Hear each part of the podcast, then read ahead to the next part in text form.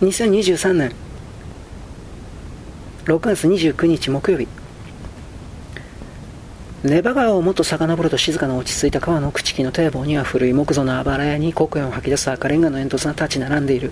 煙の合間に雨が降っており雨と煙と石が町の主題歌になっていた。ペトログラードの住人たちは皆自分をここに引き止める不思議な傷は何だろうと思うことがあった。長い冬の間彼らは泥と石を呪い松林を恋求める。嫌いなママ母からのように町からに町から逃れていく。緑藻や砂浜やヨーロッパの輝く首都へ。そして別れがたい愛人に戻るように秋になると幅広い道やきしむトラムや石畳は恋しくなって戻るとほっと息をついてまた生活生活が始まる気がするのだった。そして街といえばペトログラードだけという。町は森のように草のように成長する。ペトログラードは成長しなかった。完成されて生まれた。ペトログラードは自然に馴染まない。それは人間の作品だった。自然は過ちや危険を犯す。色彩が混じり合い直線というものがない。だがペトログラードは自分の欲しいものを知っている男の作品だった。ペトログラードの壮麗さは損なわれることがなくその堅苦しさも相変わらずだ。面はくっきりと区切られている。人間の仕事の計画的でまっすぐな完璧さがある。都市は民と共に発達し互いにせめき合い年月をかけてゆっくりと成長する。ペトログラードは成長しなかった。初めから君臨した。君臨すべく作られた。最初の石が置かれる前から首都であった。それは人間の精神への記念碑だった。民なる者は人間の精神を知りはしない。民は自然に過ぎず人間とは本来複数でくくり得ない言葉だからだ。ペトログラードは民のものではない。そこには伝説も民謡もない。名もない町の名もない歌などない。他人行儀でよそよそしく理解しがたく近づきがたい。巡礼者がその御影石の門をくぐることもない。親切なモスクワの扉のように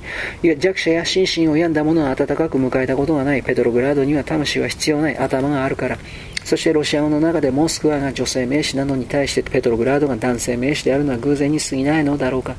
人民の名のもとに政権についた者たちが傲慢な貴族めいた都市から従順なモスクワに首都を移したのは偶然に過ぎないのだろうか。1924年、レーニンという名の男が死んで街はレーニングラードと改名された。革命によって街の壁にはポスターが、家々には赤旗が、石畳にはひまわりの種がもたらされた。アレクサンドル三世像の台座にはプロレタリアートの死が刻まれ、ネフスキー大通りから離れた小さな庭のエカテリーナ2世の手に赤旗の竿が握らされた。ネフスキーは革命記念日の10月25日大通りと呼ばれ、そこに交わるサドバヤ通りは7月3日通りと呼ばれた。そして混み合うトラムの交差点では太った女車掌が10月25日と7月3日の交差点、黄色い切符のターミナル市民新料金ですと叫んでいる。1925年の初夏、国有繊維公社が新しいプリント柄の綿布を出荷した。ペトログラードの道行く女性に笑顔が見られたここ数年で初めて新しい生地で作られたドレスを着ることができたのだ。だが街にはハンダーソードの柄しかなかった。白黒の隠し柄の服を着た女性を同じ白黒の隠し柄の服を着た女性とすれ違って白地に赤い水玉の服を着た女性は白地に緑の水玉の女性に出会った。グレージにブルーの螺旋模様のドレスの女性は焦げ茶にブラウンの螺旋模様のドレスを着た女性と出会った。鋭新しい服を着る喜びもすっかり失せてしまって大きな個人で同じ服を着せられた子供のように決まり歩くむっつりとしかめ面ですれ違った。ネフスキーでは国有陶器校舎がピカピカのウィンドウに高級な陶器の白い茶器セットを陳列しておりぼかした風変わりな今風な花が有名な新人アーティストの手によって薄い黒で彫られていたその茶器セットは何ヶ月もそのままだった。誰にも買えない値段だったのだ。ウィンドウには花をかたどった首飾り流行の明るいセルロイドの丸いイヤリングなどの輸入物の模造宝石が輝き物欲しげな女性には手の届かない法外な値札を掲げていた。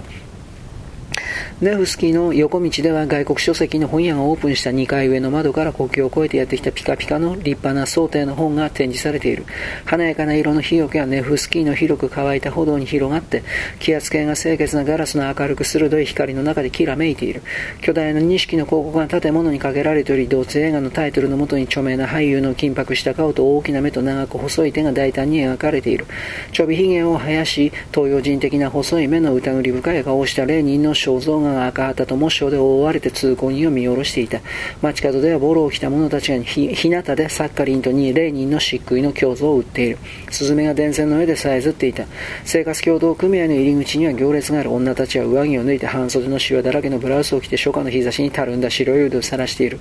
ポスターが壁に高くかけられているそのポスターで大柄な労働者が土を振り上げ土の影や足元の町の小さな建物に大きな黒い十字の影を落としている。キラ・アルグノワはポスターの傍らで立ち止まりタバコに火をつけた。彼女は古びたコートのポケットから紙の箱を取り出すと2本の指をまっすぐに伸ばしたまま素早く見もしないで口にタバコを加えた。それから合皮の古いハンドバッグを上げて彼女のイニシャルが彫られた外国製の高価なライターを取り出した。そしてシュッと小さな火をつけて口の端からふーっと煙を吐き出してライターをバッグに入れてパチンと閉じた。彼女は擦り切れたコードの袖口をさっとまくると細い金のバンドとひらめく時計をちらりと見た。そして歩き出した。ハイヒヒールが御影石の歩道でせわしなく鳴り響いた。ハイヒールは何度も修理したものだ。足には薄く光沢のある外国製のシルクストッキングを履いている。入り口に赤い五芒星があり、金文字で、全連盟共産党地区クラブと刻まれた古い宮殿に向かって彼女は歩いていた。そのガラス扉はピカピカに磨かれていたが、庭の門の掛け金は壊れていた。砂利道であったところに雑草が生い茂り、乾いた壺の口の端に腹のあちこちに緑がかったシミのある大理石のキューピッドがしょんぼりと立っており、忘れられた噴水にタバコの吸い殻が浮かんでいる。外のトラムの騒音を吸い込むほどの草の深く生い茂る人気のない歩道キラは足早に歩いた足音を聞いて青バトが物憂げに羽ばたきして枝に止まりミツバチが紫色のクローバーの茂みの上で揺れた枝を広げた巨大なタルニレの並木が連なり町の上から宮殿を隠している庭の奥深くに短い中廊で宮殿につながれて2階建ての小さな離れが立っている1階の窓は壊れておりスズメが尖ったガラスの先に止まっては首を横に振ってカビ臭く人気のない部屋を見合っていた。だが2階の窓の敷居には本が積まれていた。終了。